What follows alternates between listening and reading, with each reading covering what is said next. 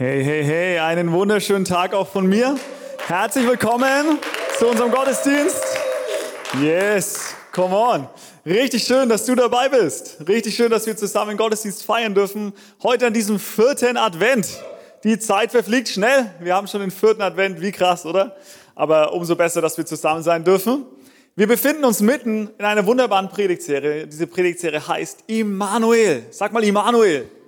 Immanuel, yes. Wenn du gerade überlegst, wie ein nächstes Kind heißen soll, hier ist ein, ein Vorschlag, ja. Ähm, aber wir haben schon zwei richtig, richtig starke Teile gehört. Und, ähm, und ich, ich, ich bin wirklich so dankbar auch für diese zwei Teile, die wir schon gehört haben. Und es ist eine absolute Ehre für mich, dass wir den, dass ich heute den nächsten Teil, den dritten Teil bringen darf und einfach dieses Predigtserie auch abschließen darf damit. Und bevor ich das mache, will ich einfach mal eine Sache sagen hey, ich möchte nämlich eine Person danken, nämlich unseren Pastor Konsti, der uns Woche für Woche echt das Wort bringt, mit ganz viel Leidenschaft, hey, mit ganz viel Begeisterung, mit ganz viel Weisheit und der unsere Kirche so wunderbar leitet. Vielen Dank dafür. Wir wollen ihm einfach mal einen großen Applaus geben. Come on.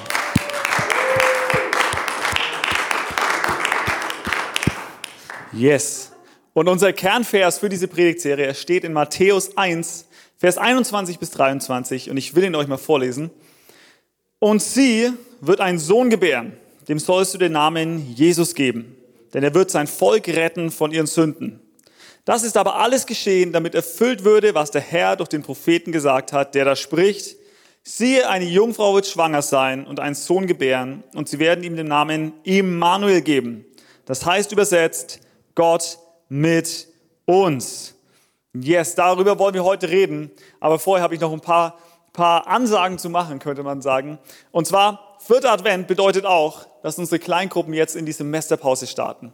Und ich möchte wirklich jeden unserer 77 Kleingruppenleiter wirklich ehren und dir einfach persönlich Danke sagen, hey, für deinen Einsatz, für deinen, du, du schaffst einen Ort, du schaffst ein Zuhause für Menschen, ein Ort, wo Menschen wachsen können, wo sie Gemeinschaft haben können, wo sie Freiheit erleben können und das ist absolut grandios. Vielen, vielen Dank für deinen Dienst. Du kriegst auch nochmal einen richtigen Applaus.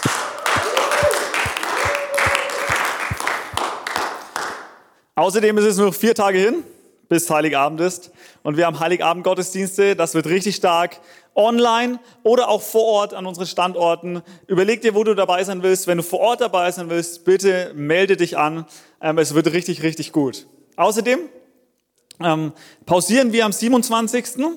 und werden keinen Gottesdienst haben. Dafür starten wir am 3.1. wieder richtig durch.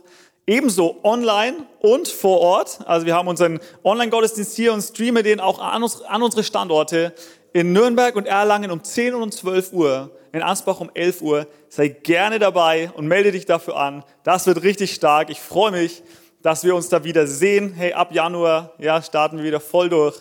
Und wir starten voll durch mit unseren 21 Tagen des Gebets und Fastens. Das wird herrlich, ihr Lieben. Ja, es ist wieder soweit. It's that time of the year again. Ähm, wir starten das Jahr und das ist natürlich kein Zufall, dass die im Januar sind. Hey, ich glaube zutiefst, dass das Jahr 2021 dein allerbestes Jahr werden kann. Nämlich dann, wenn es dein geistlich bestes Jahr wird. Und deswegen wollen wir mit Gebet starten. Es gibt kein, keine bessere Art, wie du dein Jahr starten kannst, als mit Gebet. Ähm, echt, mach's möglich, sei so oft dabei, wie es dir möglich ist, online oder auch an unseren Standorten. Und wir wollen auch fasten. Ja, Fasten ist ein geistlicher Schlüssel. Ich sage dir, wenn du es noch nie gemacht hast, hey, probier es aus. Es ist ein geistlicher Schlüssel. Fasten gibt uns Kraft zum Gebet. Es fokussiert uns. Es geht nicht um Abnehmen, ja, es ist keine Diät, so, nicht, du sollst nicht deine Lockdown-Pfunde dadurch wieder loskriegen oder, oder die Weihnachtspfunde oder was auch immer, ähm, sondern, sondern es geht darauf, dass wir unseren Fokus schärfen. Darum geht's, unseren Fokus schärfen, auf Gott richten und mehr Zeit fürs Gebet haben. Wir werden am 3.1. da auch noch mehr darüber hören und du wirst auch die nächsten Tage ähm, Ressourcen auf unserer Homepage darüber finden, äh, wo du dich einfach informieren kannst, hey, wie, wie und was und wo und wann soll ich fasten.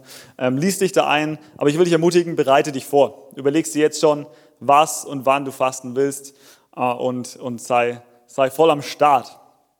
Das wird richtig, richtig stark, eine gute Season, die uns bevorsteht. Und ich will mal eine Frage an euch stellen. Vielleicht kennt ihr das ja solche unliebsamen Weihnachtstraditionen, ja, die man so hat in der Familie, die alle ein bisschen nerven, aber die sich jedes Jahr jedes Jahr wiederholen. Jedes Jahr dasselbe, spielt sich immer gleich ab. Ähm, in meiner Familie, ja, da gibt's sowas definitiv. Ich habe drei größere Schwestern und, und eine dieser Schwestern, Anfang Dezember, schreibt immer in unsere, in unsere Familien-WhatsApp-Gruppe rein und sagt, hey, wie wär's, wenn wir dieses Jahr bei unserer Familienfeier am 25. einfach mal vegetarisch essen? Ja? Schreibt sie rein und, und sie ist eigentlich gar kein Vegetarier, das ist eigentlich das Witzige dabei. Aber, aber sie schreibt es rein und dann geht's los. Ja, und dann wird diskutiert. Und jeder hat eine Meinung. Das sind auch relativ viele Leute in der WhatsApp-Gruppe. Ja, die Partner sind auch noch alle dabei und teilweise die Kinder und so. Ähm, hey, und dann, dann der eine ist dafür, ja, lass uns mal was anders machen. Und mein Vater schreibt dann, ja, also ich habe aber vor, ich dachte mir, wir machen natürlich Truthahn, wie jedes Jahr, ja, mit, mit Knödeln und Rotkraut und so. Ähm, und dann gibt's die Truthahn-Fraktion und die, die Fraktion der, der Vegetarier und die Fraktion, denen es eigentlich egal ist. Ich gehöre mehr so zu, ich bin, ich, ich bin immer so zwischen egal und Truthahn, so, ja, da schwanke ich immer so ein bisschen hin und her. Ich denke mir immer, egal was wir essen, Hauptsache wir diskutieren nicht so viel. Ähm, aber es geht hin und her und im Endeffekt essen wir trotzdem jedes Jahr Truthahn. Ja, jedes Jahr gibt's Truthahn und das ist auch gut so, weil dieser Truthahn ist der Hammer. Ja, mein Vater, er hat Koch gelernt früher mal. Und das merkt man, er, er kauft den beim Biobauern, ja, er steht nachts um 1 Uhr, stellt er sich einen Wecker, zwischen Heiligabend und dem 25. Stellt er sich einen Wecker um 1 Uhr, er steht auf und er schiebt den Vogel in den Ofen, damit er da 10, 12 Stunden lang auf niedrige Temperatur garen kann, ja, und richtig schön, schön ähm, zart und saftig wird das Fleisch. Ähm, er hat sich extra einen eigenen einen Topf gebaut, äh, wo dieser Truthahn reinpasst, weil es ist ja ein Riesending. Und und ähm, schöpft alle zwei Stunden noch mal ein bisschen Soße drüber und so. Also es ist echt, muah, ja, ist der Hammer, dieser Truthahn. Daher bin ich in dieser Fraktion. Ähm, aber, aber genau, so läuft es jedes Jahr ab, ja. Und es ist immer das Gleiche und wir könnten uns die Diskussion eigentlich sparen. Kennt ihr auch sowas, ja? Ähm, es ist echt immer witzig. Und ähm, das Allerwitzigste ist eigentlich, einmal haben wir diese Tradition, dachten wir, wir durchbrechen sie. Es war vor ein paar Jahren, da hat mein Vater den, den, den Vorschlag gebracht, hey, lasst uns doch, lasst uns doch abstimmen, was es gibt. Ja, so ein bisschen demokratisch. Also, okay, gut, wir haben uns geeinigt auf ein paar Vorschläge. Es gab natürlich zur Auswahl Truthahn, klar. Irgendwas Vegetarisches und ich glaube noch irgendeinen Braten. Sauerbraten war es, glaube ich. Ähm, und wir konnten alle abstimmen, haben das alles gemacht am Handy, in der WhatsApp-Gruppe, ja. Und die Mehrheit war für, es gibt Sauerbraten. Okay. Richtig gut. Wir dachten schon, wow, alles klar, dieses Jahr läuft es anders. Das ist ein historischer Moment. Im Hause Bern gibt es keinen Truthahn dieses Jahr. Und ähm, dachten wir, denn ein paar Tage später schreibt mein Vater in unsere WhatsApp-Gruppe, also, ich habe den Truthahn jetzt bestellt. und ja, und es gab Truthahn, äh, auch in, in, diesem Jahr. Äh, keine Ahnung, warum wir abgestimmt haben. Ich glaube, er wollte irgendwie seine, seinen Wunsch demokratisch legitimiert haben und es hat nicht funktioniert. Äh, ich weiß es nicht, aber es gab wieder Truthahn und so war es bisher und so wird es für immer sein.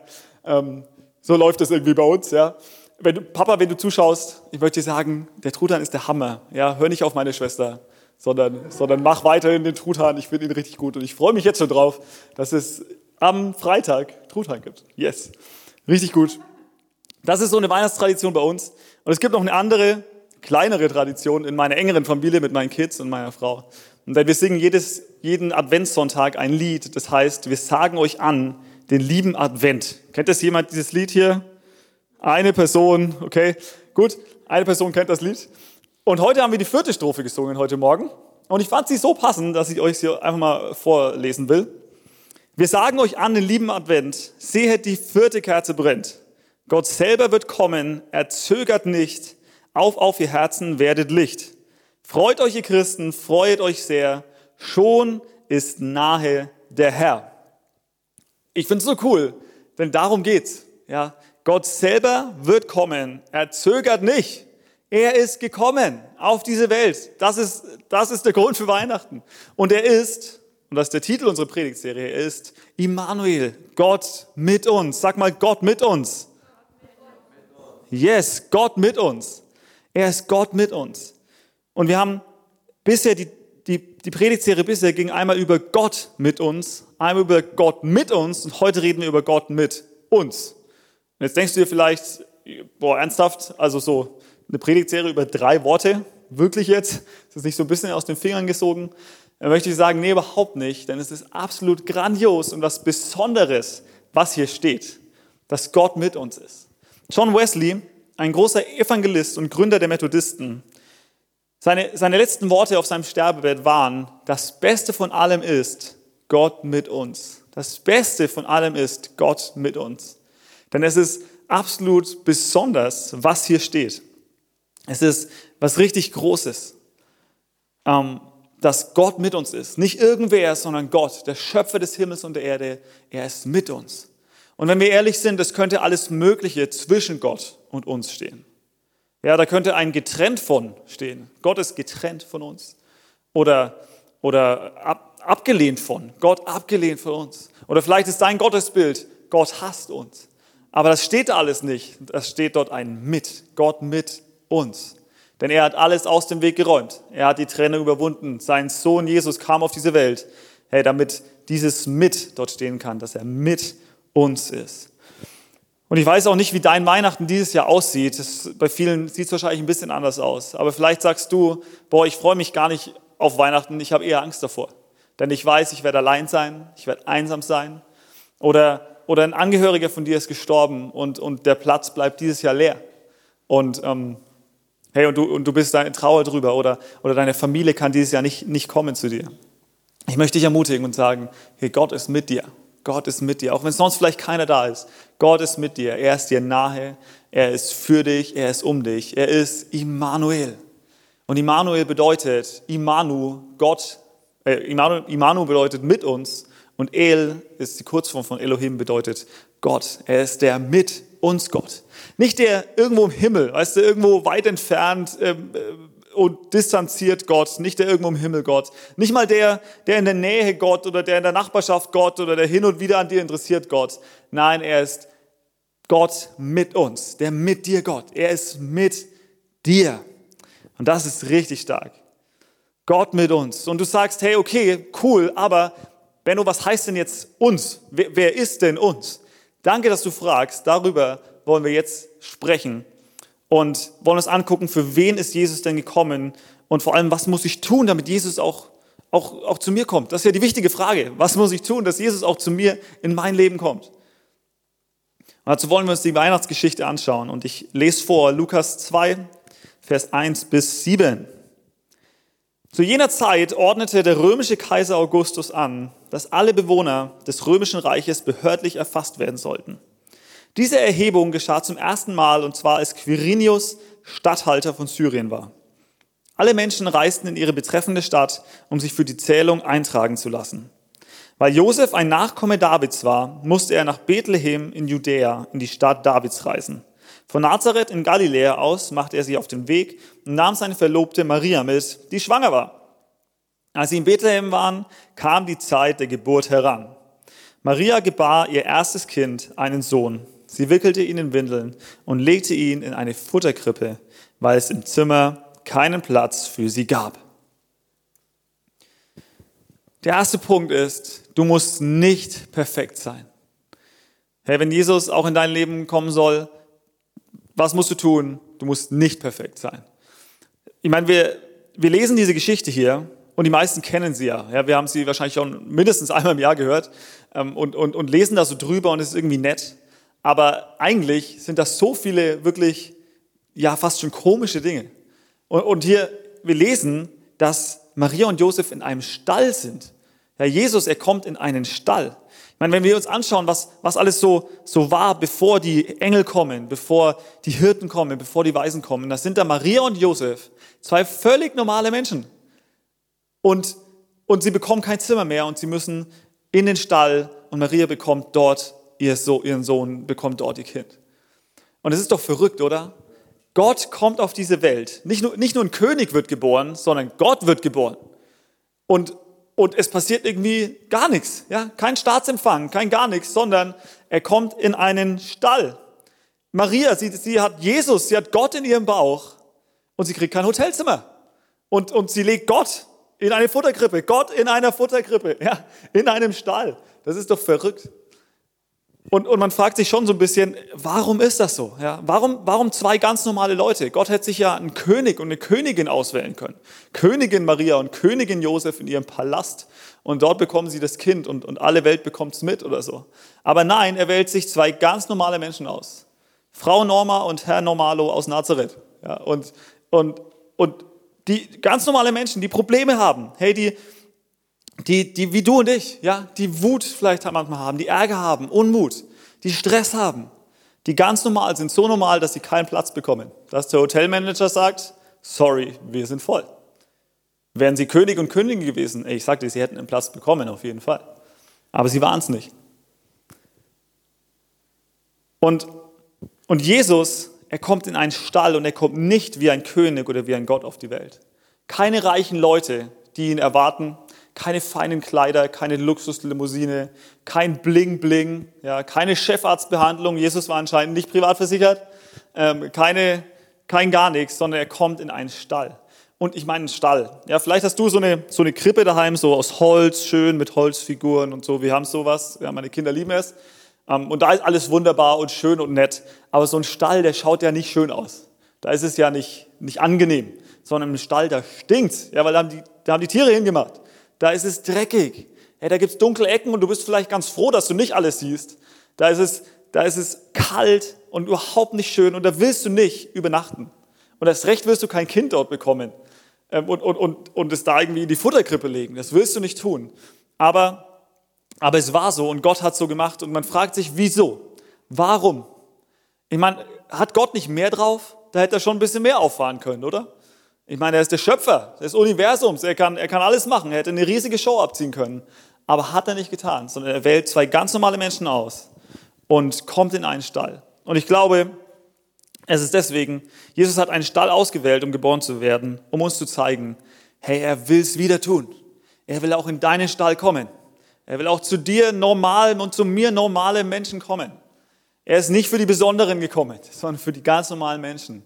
Und der wirkliche das wirklich Besondere an Weihnachten und der wirkliche Glanz von Weihnachten ist eigentlich genau das Fehlen dieses Glanzes und, und der Besonderheit. Er kommt zu normalen Menschen.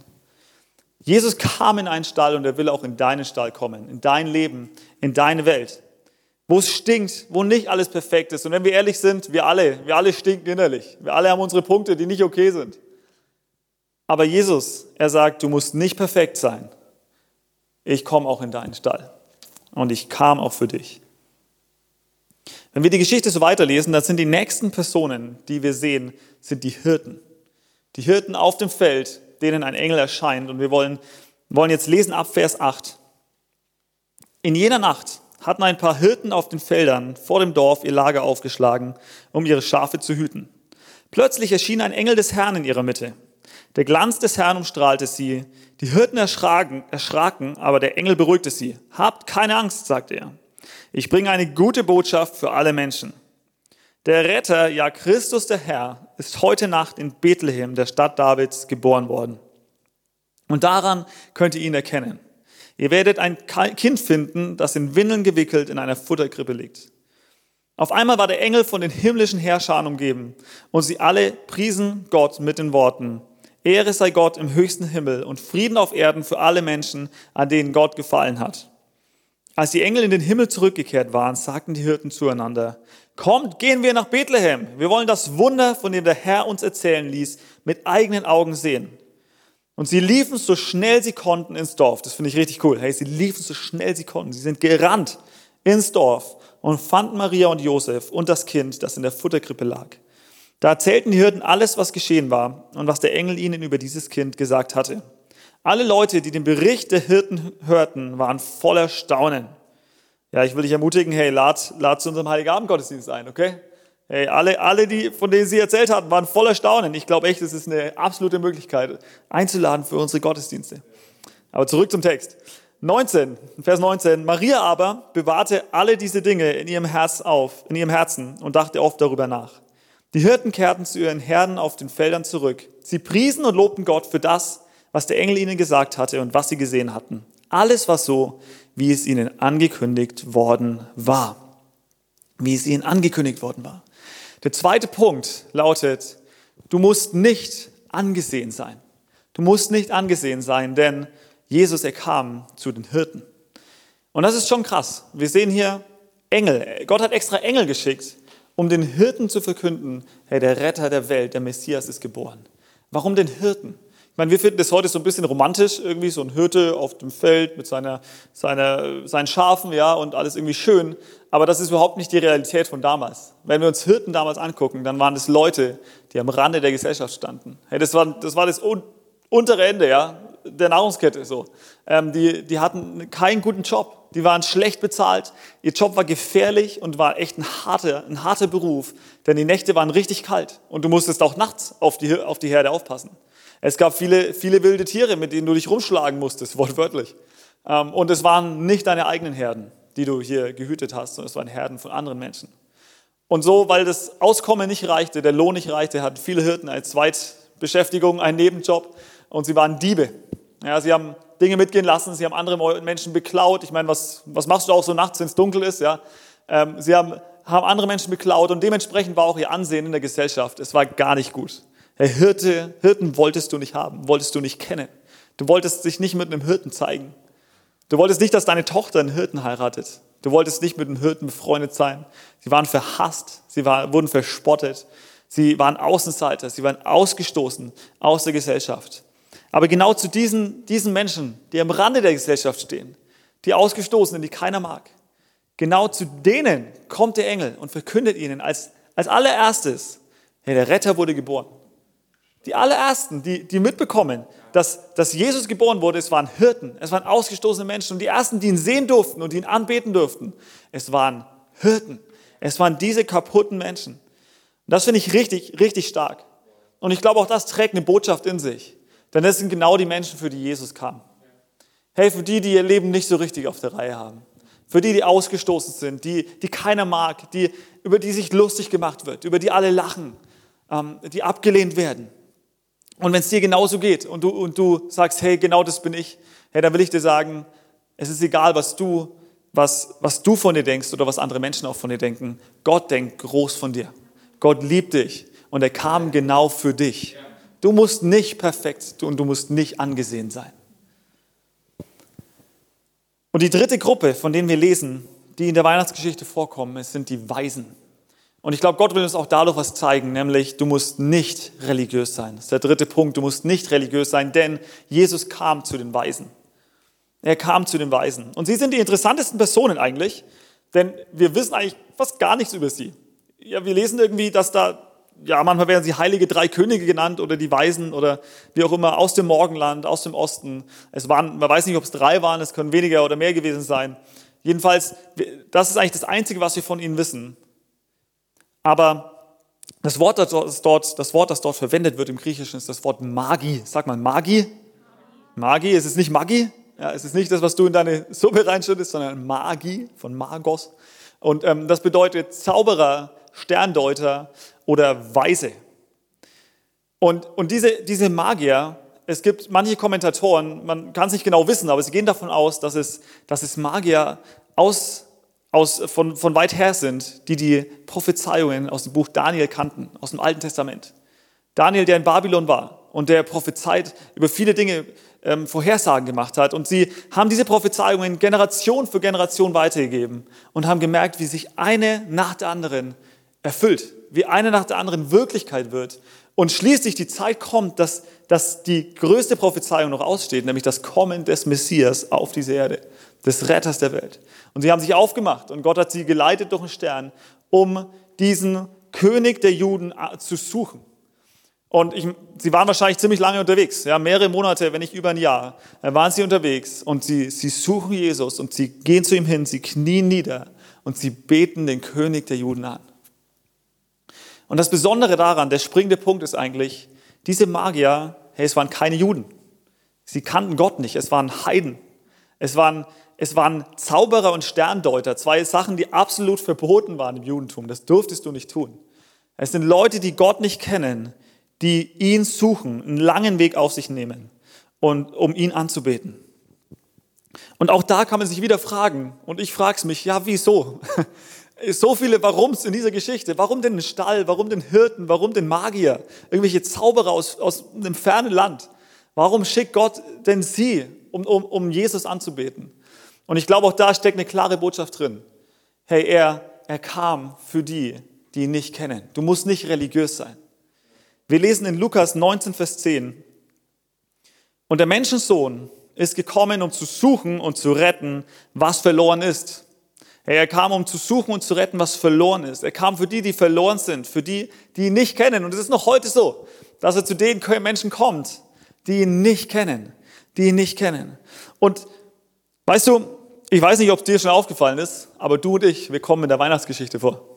Wusstest du vielleicht noch nicht, aber wenn du auch eine, eine Krippe, einen Stall daheim hast, ja, du kannst mal ein Foto von dir reinstellen, denn wir kommen beide drin vor. Ja, vielleicht sieht nämlich dein, sieht es bei dir auch aus wie in einem Stall. Und ich meine nicht dein Büro, in, in meinem Büro schaut es manchmal aus wie in einem Stall, sondern ich meine dein Herz, hey, dein Inneres. Ja, vielleicht sieht es da aus wie ein Stall und es sollte mal, es sollte echt mal ausgemistet werden. Es sollte mal aus, ja, entrümpelt werden, so, aufgeräumt werden. Ja, vielleicht gibt es da manche dunkle Ecke, manche, manche dreckige Ecke, manche stinkende Ecke, wo du froh bist, dass es nicht alle sehen. Ähm, und ganz ehrlich, die gibt es bei mir genauso. Ja, vielleicht, hey, vielleicht ist da Unehrlichkeit. Ja, vielleicht frisierst du deine Steuererklärung. Vielleicht bist du verheiratet und flirtest aber mit deiner Arbeitskollegin oder mit deinem Arbeitskollegen. Ähm, oder du lässt über deinen Chef oder was es auch ist. Wir alle haben Dreck am Stecken. Oder du bist wie ein Hirte. Ja, du kommst dir vor wie jemand am Rande der Gesellschaft, hast nicht die beste Berufsausbildung. Vielleicht und sagst, ich bin, ich fühle mich minderwertig, ja, fühle mich abgelehnt. Vielleicht bist du alleinerziehend und du siehst die ganzen perfekten Familien um dich rum und denkst dir, boah, in meinem Leben, ey, das schaut ganz anders aus. Und du, und, und du fühlst dich da einfach, einfach, einfach minderwertig. Oder, oder du kannst nicht mitreden bei anderen Leuten, du bist nicht angesehen, du kannst in deinem Freundeskreis irgendwie, bist du nie so richtig angenommen und dabei. Oder du gehörst zur dritten Gruppe und du bist ein Weiser aus dem Morgenland. Ja, du kennst eigentlich Gott gar nicht. Du siehst, hast noch nie eine Kirche von innen gesehen. Ähm, du hast die Hälfte nicht verstanden von dem, was ich jetzt gerade erzählt habe. Du kennst, kennst Gott einfach nicht. Aber du merkst, du bist schon lange auf der Suche nach einem Gott, der mit dir ist. Hey, nach einem Gott, der sich für dich interessiert. Und wie die Weisen hast du schon einen langen Weg hinter dir. Ja, hast einen langen Weg auf dich genommen und hast auch schon an falschen Stellen gesucht. Ja, auch die Weisen, sie sind erstmal in den Palast gegangen zum König Herodes und haben gefragt, wo ist Jesus? Und sind erst über einen Umweg über einen Umweg zu ihm gekommen. Und vielleicht ist es bei dir genauso, aber ich will dir sagen, hey, du kannst heute bei Jesus ankommen. Es ist egal, wie unperfekt, wie zerbrochen, ähm, wie, wie wenig angesehen oder ausgestoßen du bist. Es ist egal, ob du ihn kennst oder nicht. Hey, du kannst heute bei Jesus ankommen. Wir haben jetzt drei Dinge gehört, die wir nicht tun müssen. Wir müssen nicht perfekt sein, wir müssen nicht angesehen sein, wir müssen nicht religion, religiös sein. Und die große Frage ist natürlich jetzt, ja, was müssen wir denn sein? Ja, was braucht es denn, dass Jesus in meinem Leben ankommt? Was muss ich tun? Was, was, was, was muss ich denn jetzt machen? Und ich glaube, es ist vor allem eine große Sache. Es ist, du brauchst ein offenes Herz. Du musst dein Herz aufmachen für Jesus. Denn er steht da und er klopft an. Wir lesen es in Offenbarung 3, Vers 20. Dort sagt Jesus, merkst du es denn nicht? Noch stehe ich vor deiner Tür und klopfe an. Wer jetzt auf meine Stimme hört und mir die Tür öffnet, zu dem werde ich hineingehen und Gemeinschaft mit ihm haben. Herr Jesus steht da und er klopft an, ja? Er klopft an an deiner Herzenstür und er will reinkommen und er will Gemeinschaft mit dir haben. Er will Gott mit dir sein. Ähm, und du musst aufmachen. Die Türen für Josef und Maria, sie waren zu, aber du kannst deine Tür heute aufmachen. Und, du, und, und, und Jesus, er möchte in den Stall deines Herzens kommen. Denn er kam, er kam nicht nur für dich auf diese Welt, sondern er starb auch für dich auf dieser Welt. Und, und mit seinem Tod nahm er alles mit, was zwischen dir und Gott steht. Alle Trennung, alle Sünde, alle Dinge, die, die es nicht möglich machen, dass du zu Gott kommst oder dass Gott zu dir kommt. Er nahm alles mit, mit in den Tod und, und ins Grab und dort blieb es auch. Hey, so dass es wieder heißen kann, Gott mit uns. Und Jesus, er blieb nicht dort, sondern Gott hat ihn wieder auferweckt von den Toten. Er hat ihm ein neues Leben gegeben, sodass du auch ein neues Leben haben kannst. Hey, du kannst heute ein neues Leben haben. Und er will dir heute ein neues Leben geben. Und ich will dich echt ermutigen, ähm, heute diesen Schritt zu gehen. Wie kann das geschehen? Ich möchte noch eine Bibelstelle lesen, Römer 10, Vers 10. Wenn du mit deinem Mund bekennst, dass Jesus der Herr ist und wenn du in deinem Herzen glaubst, dass Gott ihn von den Toten auferweckt hat, wirst du gerettet werden. Wenn du mit deinem Mund bekennst, mit deinem Mund bekennst und mit deinem Herzen glaubst, glaubst, dann wirst du gerettet werden. Hey, Gott bietet dir heute eine zweite Chance an. Oder eine dritte, eine vierte, eine fünfte, eine zehnte, es ist egal. Er bietet dir heute eine neue Chance an. Er, will, er, bietet dir die Chance an, einen neuen Weg einzuschlagen und ein neues Leben zu bekommen. Und ähm, wenn, das dein, wenn, wenn du das möchtest, dann will ich so gern mit dir beten. Und ich sage dir, es wird, wird absolut dein Leben verändern. Ich möchte jetzt gleich ein Gebet sprechen mit uns und du kannst es einfach gerne mitbeten. Ich sage es immer vor, ich lasse ein bisschen Zeit, dass du mitbeten kannst, egal wo du bist, ja, vor deinem Handy, ähm, vor irgendeinem Bildschirm, im Wohnzimmer, wo auch immer. Es ist völlig egal. Gott ist jetzt da. Gott ist jetzt da und er möchte in dein Herz ankommen. Und wir wollen jetzt einfach zusammen beten hier im Studio. Freunde, betet gerne mit ähm, und lasst uns jetzt echt unsere Augen schließen und zu Gott kommen. Herr Jesus, ich komme zu dir als Sünder, der Rettung braucht. Herr, ich kann mich nicht selbst retten, sondern ich brauche deine Gnade. Ich bekenne mit meinem Mund, was ich im Herzen glaube, dass du mein Retter und mein Gott bist, dass du von den Toten auferstanden bist und ich setze mein Vertrauen und meine Hoffnung auf dich. Von diesem Tag an gehöre ich zu dir und du zu mir. Sei du der Herr meines Lebens. Oh Herr Jesus, ich danke dir für jeden, der jetzt dieses Gebet gesprochen hat. Und ich bete, Herr, dass du ihm nachgehst. Herr, dass, dass jeder Mensch, der das gesprochen hat, wirklich erleben darf, wie du sein Leben neu machst, wie du ihn neu neu erreichst, wie du sein Leben umdrehst um 180 Grad, Herr, und wie du mit deiner Liebe reinkommst in sein Herz. Herr, ich danke dir, dass du in unsere Stelle kommst, Herr, in unsere, unseren, zu unserem Gestank, Herr Jesus, ähm, und dass es dich nicht abschränkt. Ich danke dir, dass du in den Stall gekommen bist. Ähm, und ich bete um deinen Segen für jeden Menschen, der sich heute aufgemacht hat, um dich zu suchen, Herr Jesus. In Jesu Namen. Amen, Amen, Amen.